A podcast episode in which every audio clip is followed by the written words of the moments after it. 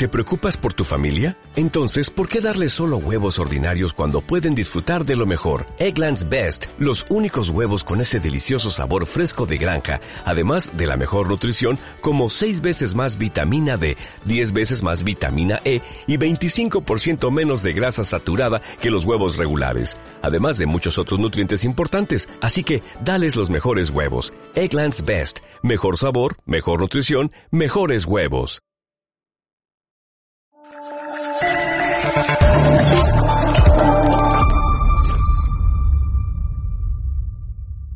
Que eres una mala persona y en este momento dejo para siempre de contestar a tus preguntas. Pero porque soy mala persona. No voy a responder a tus preguntas. Usted prefiere hablar con terroristas. Negre es poco más que una sabandija y un analfabeto. Por preguntarle por la imputación de Mónica Oltra durante 13 veces. ¿Eso es ser mala persona? ¿Preguntarle? ¿Debería Javier Negre estar en la cárcel? No estás acreditado. ¿Tú me quieres echar? Sí, claro. Ah, sí. Sí, sí. ¿Vale? ¿Libertad de prensa no? No, no, no. ¿Puedo hablar en catalán? ¿Me lo puedo hacer en catalán, por favor? Es que si no, no lo entiendo.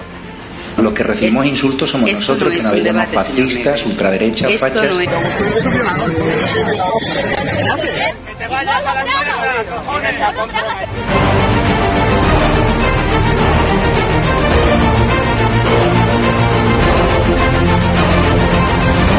¿Cuánto dinero te da el gobierno español? Dos mil.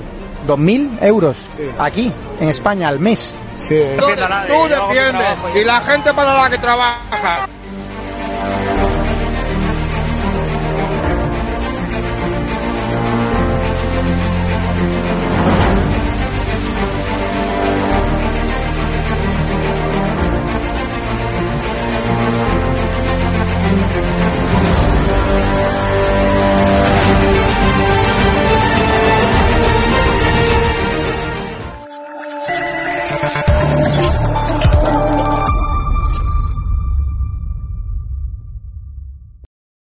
Muy buenas espectadores eh, de Estado de Alarma, bienvenidos a este programa especial que hacemos hoy martes eh, 12 de julio con motivo del inicio del debate sobre el Estado de la Nación. Hoy ha tenido lugar la primera jornada y bueno, y, ha sido intervenir Sánchez y las bolsas eh, se han hundido, se han desplomado. Ha sido un martes negro provocado, bueno, pues por, por, por las palabras de Sánchez relacionada, bueno, pues con sus anuncios de, del impuestazo, de nuevo gravamen a las empresas del sector de la energía, como las empresas de, de- electricidad, eh, de petróleo y demás. Por eso, para hablar de todo esto, eh, hemos querido invitar a un experto, a un analista, a un economista como es eh, Daniel Lacalle, para que nos ayude a interpretar toda esta información, las- los anuncios de Pedro Sánchez y por qué las bolsas, digamos, han tenido esta caída como la que han experimentado. Muy buenas, muy buenas. ¿Qué tal? Eh, bueno, eh, ¿podrías explicarnos, eh, Daniel, a qué se ha debido este hundimiento generalizado de las bolsas en el día de hoy, este martes negro? Y así, bueno, pues que podamos entender un poco de alguna manera qué es lo, lo que ha ocurrido, porque desde luego eh, no se había visto una jornada como esta desde hacía muchísimo tiempo. A mí lo que más me preocupa es la sensación de inseguridad jurídica. O sea, ¿qué es lo que ocurre aquí? Es que el, gobierno decide que va a subir los impuestos a las empresas porque le da la gana. Por ejemplo, en el caso del sector financiero, dice que va a subir los impuestos a los bancos porque se están aprovechando con la subida de tipos, cuando los bancos han tenido tipos negativos durante años y años con pérdidas en margen neto y en margen de intermediación, ¿verdad? Por lo tanto, pues lo que genera es una enorme sensación de inseguridad jurídica. Y segundo, lo que genera también es una percepción de, eh, bueno, pues de, de- de estar constantemente improvisando, improvisando medidas que suenen bien a sus socios de gobierno, pero que no tienen ningún sentido económico tampoco, porque si uno analiza también las medidas desde el sentido económico, pues imagínate qué, qué nivel de inseguridad jurídica se introduce cuando el gobierno decide qué sector, cuánto y cómo se le pone un impuesto de manera completamente aleatoria, ¿no? Yo creo que ese es el, ese es el gran problema. Claro, no es ninguna sorpresa que eh, hayamos visto que cada vez que el gobierno lleva a cabo este tipo de medidas, pues mirad lo que ha ocurrido en Indra eh, con, la, con el asalto al consejo que llevaba a cabo el gobierno y lo que está ocurriendo ahora con empresas que son las empresas en las que invierte la gran mayoría de los eh, bueno de los pensionistas y los pequeños ahorradores españoles. Sí, pero eh, digamos, eh, este hundimiento generalizado del sector financiero en el día de hoy, ¿a qué fundamentalmente crees tú que, se ha debido para, para, poder entenderlo de alguna mejor manera? Bueno, es normal. La bolsa lo que está reflejando es que el gobierno introduce la inseguridad jurídica en los sectores que son clave y que son bandera para el país. Al final, los bancos, las eléctricas, las empresas de telecomunicación, las energéticas, etcétera, son empresas que son la bandera de un país eh, a la hora de invertir. ¿no? Estas empresas que además han mantenido el empleo, han mantenido la inversión y han mantenido pues la inmensa mayoría de sus planes en una época muy difícil como la del COVID, resulta que ahora se les acusa eh, aleatoriamente de estarse beneficiándose de la subida de precios. Y es cuando menos más, más que vergonzosos, por no decir eh, irónico, que un gobierno que está publicando ingresos fiscales récord por aprovecharse de la subida del IPC al no deflactar los impuestos, que hable de beneficios extraordinarios, es más que sorprendente. Sí, hemos eh, visto también que una de las medidas anunciadas por Sánchez en el día de hoy ha sido, bueno, pues ese tarifazo o impuestazo para las eléctricas. Y a mí me gustaría saber eso si verdaderamente va a tener algún efecto positivo en las arcas eh, públicas o va a tener un efecto en el ciudadano. Bueno, claramente lo primero que tenemos que entender, y lo sabemos todos, porque ya lo hemos vivido en el pasado, es que este tipo de impuestos los termina eh, pagando el consumidor, como es normal. ¿Mm? ¿De acuerdo? Segundo, este tipo de impuestos jamás han recaudado lo que el gobierno dice que va a recaudar. O sea, desde un punto de vista recaudatorio son profundamente eh, irrelevantes y desde un punto de vista de impacto sobre los consumidores es muy alto. Porque claro, pues cualquiera puede entender que si le pones un impuestazo a los bancos cuando los tipos de interés, ojo, van a subir a cero. Es decir, no es que se estén forrando, ¿eh? es que estamos viendo unos márgenes de intermediación y unos retornos sobre activos tangibles absolutamente bajísimos. Pero fuera de todo eso, es, vuelta, es la idea de que el gobierno unilateralmente decide qué sectores generan aparentemente beneficios extraordinarios y sobre todo cuándo porque además ninguno de estos sectores le he escuchado yo al gobierno decir en ningún momento durante la pandemia muchas gracias por haber mantenido el empleo, por haber mantenido la inversión, por haber mantenido, eh, bueno, pues todos los planes de, mm, de actividad en España, ¿no? Otra mm, de las cosas que Sánchez ha venido a decir esta mañana es que, bueno, que la inflación en nuestro país está, bueno, pues por, por debajo de la de ocho países eh, comunitarios y que hay otros 65 países en el mundo que tienen una inflación eh, más alta. ¿Cómo valoras tú esto? Hombre, yo lo primero que le diría es que, claro, la utilización de los datos para su beneficio pues es muy curiosa. En España hay una inflación más elevada que en Portugal, que en Francia, que en la media de la eurozona, además de una inflación más elevada eh, de titular, el total, la subyacente, que es excluyendo el precio de la energía y de los alimentos, es decir, eh, excluyendo esos factores que él dice.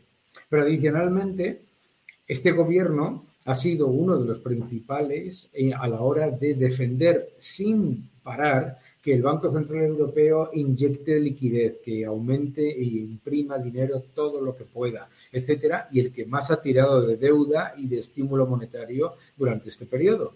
Y ese es uno de los factores que generan mayor inflación. En Suiza, que no tienen el euro y no están imprimiendo como locos la moneda, la inflación es del 3,4% y están tan expuestos al precio del gas, al precio del petróleo, a los riesgos de la guerra y a la pandemia como todos los demás. Pero ¿qué te parece eh, que Sánchez hable de los ejemplos de otros países que, bueno, pues que dice que están eh, peor que nosotros, tanto en Europa como en el resto del mundo, en lo que es inflación o en el tema de desempleo, claro. que es otro de los elementos que ha dicho. ¿Cómo lo ves tú esto? Claro, hombre, claro que por supuesto que hay ocho países de la zona euro que tienen inflación más elevada que España. Vamos a ver qué países son esos. Lituania, Lituania, perdón, Letonia, Estonia, es decir, los países que están 100% expuestos al eh, riesgo de la guerra de Ucrania, de la y de todo esto. Es decir, todos esos países, por supuesto, tienen una inflación más elevada. Pero es que ese concepto de compararte con los que están peor, porque no se compara con países de nuestro entorno que tienen una inflación un punto, punto y medio, dos puntos por debajo del que tiene España. Es decir, el gobierno siempre, cuando habla de sus comparables en la Unión Europea, ¿de quién habla? De, los de las grandes economías. Y fíjate qué casualidad, para la inflación va y se compara con Lituania. ¿No? Entonces, claro, eh, no tiene ningún sentido. Pero fuera de todo eso, dice, hay 65 países con más inflación que España. En el mundo hay 190 países, ¿eh? Eh, pues, o 185 más o menos, no me acuerdo exactamente el número. Pero lo que quiero decirte es que la idea de, ahí, hombre, pues sí, tenemos menos inflación que Venezuela y que Argentina. Pero lo que importa aquí es lo siguiente. El gobierno presentó su gran plan contra la inflación, el tope del gas y sus 15.000 millones de plan contra la inflación, como un factor determinante que iba a bajar la, la inflación.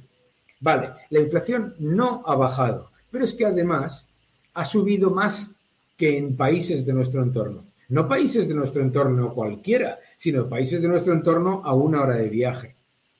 Entonces, el, gran problema que tenemos aquí es lo de siempre. Este gobierno le echó la culpa del peor desempeño de, todas las de todos los países comparables durante la pandemia y le echa la culpa a la pandemia, pero nosotros lo hicimos peor. Este gobierno lo está haciendo peor con inflación, aplicando medidas mucho más agresivas. ¿Vale? Y si lo que quiere hacer este señor es compararse con Lituania, con Estonia, con Eslovenia, con, eh, eh, Letonia, si lo que quiere hacer es compararse con esos países, espero que al menos se compare también en eh, peso del Estado, gasto político, impuestos, etcétera.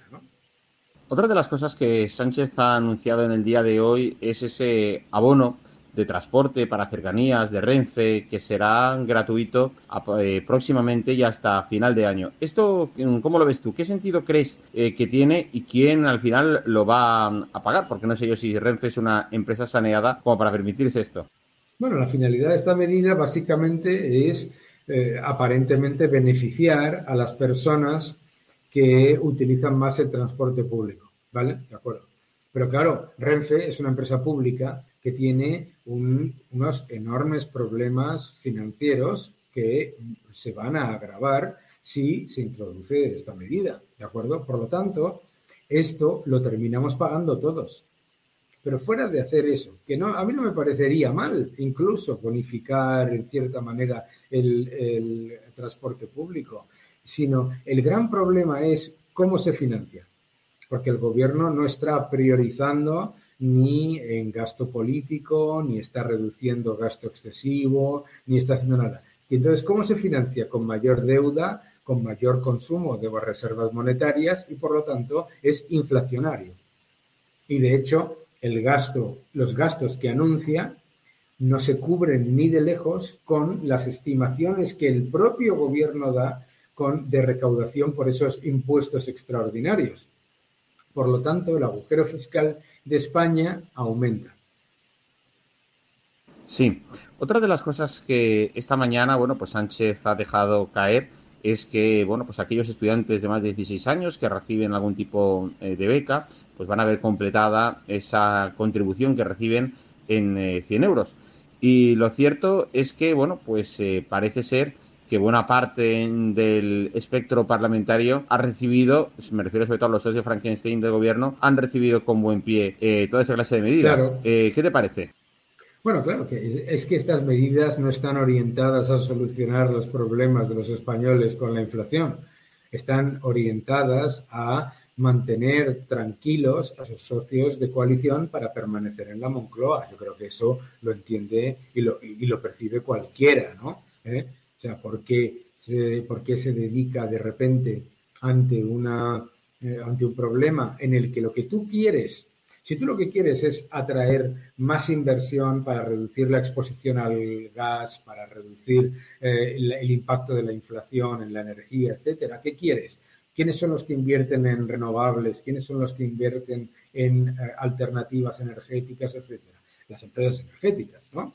Porque las que son las únicas que van a tener cantidades grandes para invertir, ¿de acuerdo? Entonces, eh, ¿qué está haciendo? Lo que está haciendo simplemente es dar guiños a Podemos, a Bildu, etcétera, que son sus socios preferentes. O sea, hoy lo que vuelve a demostrar es que para él lo importante son sus socios preferentes, no las eh, medidas que pueden ayudar a los ciudadanos. Porque cualquier persona que nos esté viendo, que tenga un salario de entre 14 y 21 mil euros, en, solamente por la inflación y por el aumento de impuestos que supone la, eh, la subida indirecta de los impuestos por no deflactarlos, va a gastar este año entre 300 y 700 euros más.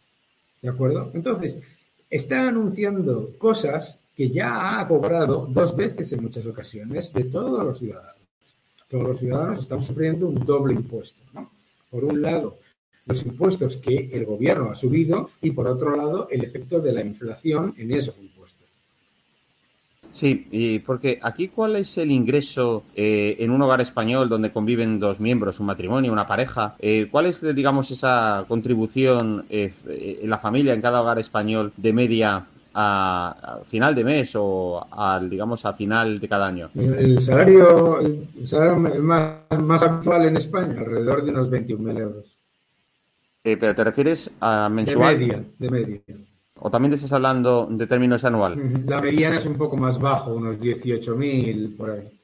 Eso significa que los españoles a final de año, pues con el efecto de la inflación, con esos sueldos que estamos comentando, pues tienen que ver, ver bastante mermada su capacidad adquisitiva con lo que era una, una familia que ingrese unos 40.000 euros este año, eh, por la inflación y por el aumento de los impuestos que vienen por la inflación, va a perder en poder adquisitivo y va a, alrededor de más de 4.000, 4.500 euros. Qué barbaridad, eh, porque desde luego estamos viendo un verano donde son muchos los españoles que han decidido al final quedarse en casa, no poder eh, salir de vacaciones o han modificado sus eh, planes vacacionales pues por la debida de, por la subida de los combustibles, la cesta de la compra por, por las nubes en fin, y la verdad que ese es un verdadero problema. Y ahora imagínate si además esa, esa, familia tiene sus pequeños ahorros en bancos o eléctricas españolas o en Indra.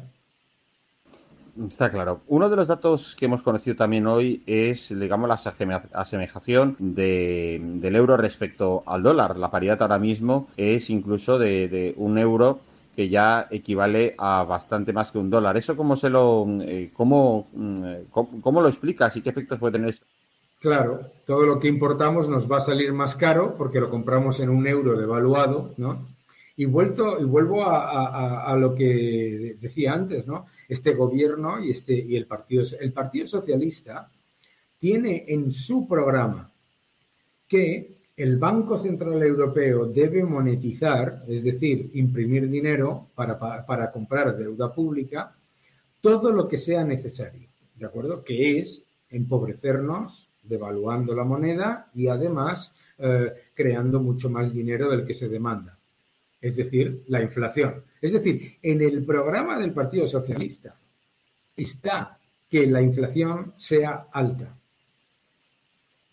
Una de las cosas para ir acabando en nuestra entrevista de hoy, Daniel, es que hay muchos países de la Unión Europea que se están preparando para un otoño de recesión y un otoño posible de desabastecimiento en los mercados de cereales por la bueno pues por la mm. imposibilidad de abastecer tanto de Rusia y de Ucrania, que dos países que están actualmente en guerra.